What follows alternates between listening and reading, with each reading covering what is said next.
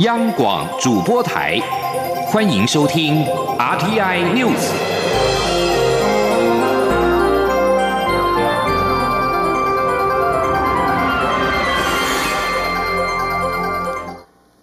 各位好，我是李自立，欢迎收听这一节央广主播台提供给您的 RTI News。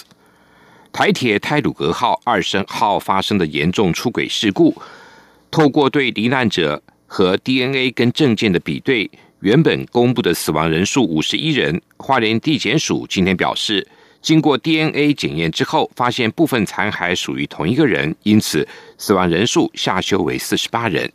交通部次长王国才今天也协同台铁局、法务部等召开记者会，说明泰鲁格号事故的进度。王国才指出，经过清查之后，最新发现两位乘客是上车以后补票，因此车上人数由原先的四百九十六人上修为四百九十八人，伤者也更新为两百人，其中三位仍在加护病房。此外，第一到第四车厢的旅客行李共七十七件，都已经送到台铁花莲站，家属也陆续的领回。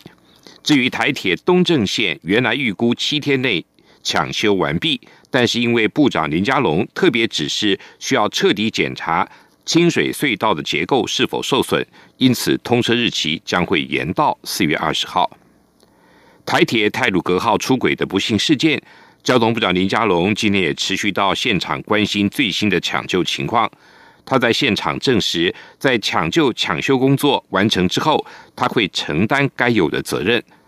蔡英文总统跟行政院长苏贞昌也都肯定林佳龙负责任的态度，但是也认为抢修工作还在进行中，目前并非谈论此问题的时间点。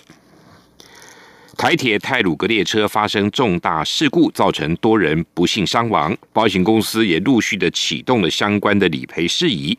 根据金管会今天所统整的最新资讯，这次事故的应有理赔项目之外。目前也初步确认有三位不幸罹难的旅客，因为以信用卡支付车票款，理赔金额共高达新台币五千万元。记者陈林信宏的报道。民众搭乘大众运输工具，选择以信用卡支付票款，将为自己多一层保障。根据金管会四号统计，在此次泰鲁格列车事故伤亡的民众理赔部分。台铁替旅客投保的运送责任险，以及涉案工程车的强制汽车责任险，依照保险契约，不幸身故的罹难者，每人共可获得新台币四百五十万。另外，产险公司也查到伤亡名单中有三位乘客以信用卡支付票款，预估给付信用卡综合保险理赔金额就超过五千万。换句话说，如果以信用卡支付大众运输工具票款，身故理赔金比现金支付票款的翻了数倍。保险局局长施琼华受访时指出，信用卡保险是发行信用卡的银行向保险公司投保信用卡综合保险，保障的是信用卡持卡人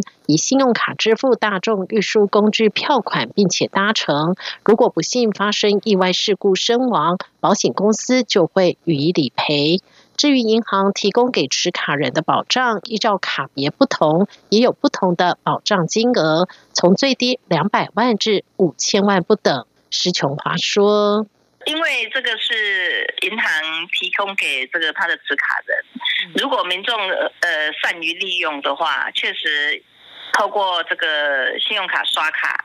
来呃买这个车票，确实是有多一层保障。”但是它只限于搭乘这个这个大众的运输工具，比如说你买火火车票搭火车这段期这段时间，它有保障。金管会也提醒，持卡人刷卡替自己和配偶以及二十五岁以下未成年子女购买大众运输票款，都在承保范围内。如果刷卡人没有同行，只帮配偶或是二十五岁以下未成年子女刷卡购票，也一样可以获得保障。施琼华也举例，之前就曾经发生过，有位父亲帮已经三十岁的儿子刷卡购买车票，但因为儿子已经成年，因此意外身故也无法获得理赔。中央广播电台记者陈宁信鸿报道。首批来自 COVAX 的十九点九二万剂的 A Z 疫苗，在今天清晨运抵桃园国际机场。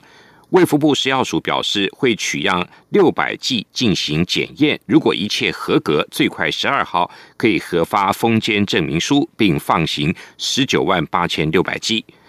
外界也关心我国 A Z 疫苗施打之后的不良反应状况。中央流行疫情指挥中心发言人庄仁祥今天表示，三号新增加一名非严重接种后不良事件，截至目前为止，国内不良反应的通报共计有六十四件。记者林永清的报道。指挥中心考量花莲发生台铁泰鲁格号事故，四日未召开临时记者会，改提供文字新闻稿，并由发言人庄仁祥录影录音，向民众说明最新疫情状况。庄仁祥指出，昨天并没有接种 COVID-19 疫苗的民众，但新增一名非严重接种后不良事件，截至目前为止共六十四件。他说。所以到目前为止，总共接种了一万七千零七十八位啊。那呃，较昨天呃有有这个多回补了二十二位。那另外有关这个呃不良事件的部分，那昨天有新增了一例呃非严重的疫疫苗接种后不良事件啊。那所以到目前为止，我们总共有六十四件。而首批来自 COVAX 的十九点九二万剂 A Z 疫苗，则在四日清晨运抵桃园国际机场。卫副部长陈时中三日表示，这批 A Z 疫苗同样是韩国厂的疫苗，但因 COVAX 安排所有疫苗集中到阿姆斯特丹再运出，导致分配时间拖得很长。推测这批疫苗的有效期限会比台湾现有 A Z 疫苗还要短，但要等到货时才能确定。考量疫苗效期，除了要加速检验封签，也会加速开放接种对象，让更多人施打。央广记者林永清采访报道。另外，疫情指挥中心今天公布，国内新增两例境外移入确定病例，分别自印尼和菲律宾入境，已经掌握接触者二十三人。环团台湾健康空气联盟。今天举办了高雄反空污游行，指出燃煤是万毒之首，导致早产跟低体重儿。希望高雄市长陈其迈承诺，新达电厂立刻除役，大林电厂提前除役。环保署则表示，已经和经济部完成台电、中钢等国营事业空污减量的排点，并且透过定期追踪，持续的督促改善。民众关心的空污应变门槛也已经纳为修法的重点。环保署还表示，经过空污减量盘点后，新达电厂不但持续进行改善，其排放量也从二零一六年的两万三百吨降到了二零二零年的八千多公吨，减量达百分之五十七。至于四部燃煤机组，预计从二零二三年起逐一的除役。约旦当局三号展开了安全扫荡行动，有好几个人被逮捕，前王储。哈姆扎则遭到软禁，军方警告哈姆扎不要破坏国家安全。约旦军方今天透过国营的舆论报警告说，不要意图破坏约旦的安全跟稳定。约旦军方在三号展开全面扫荡行动，将约旦国王阿卜杜拉二世的同父异母的弟弟前王储哈姆扎居家软禁，并逮捕了两名前资深官员跟其他几个人。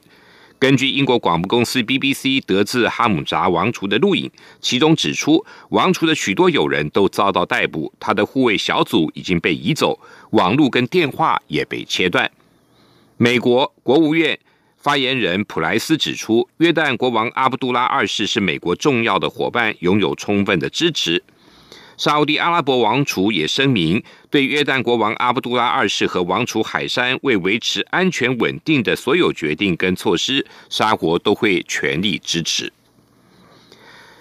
泰国政府为了重振经济，预计从十月一号起，接种过疫苗的国际旅客入境普吉岛、甲米、还有攀牙、清迈跟巴达雅，不需要再隔离。二零二零二年的元旦开始，打过疫苗者入境泰国也将不再要隔离。同时，随着 COVID-19 疫苗的施打逐渐普及，各国也拟了后疫苗时代对策。英国政府也预定在这个月要试行推出疫苗护照，让生活逐步的恢复常轨。以上新闻由李自力编辑。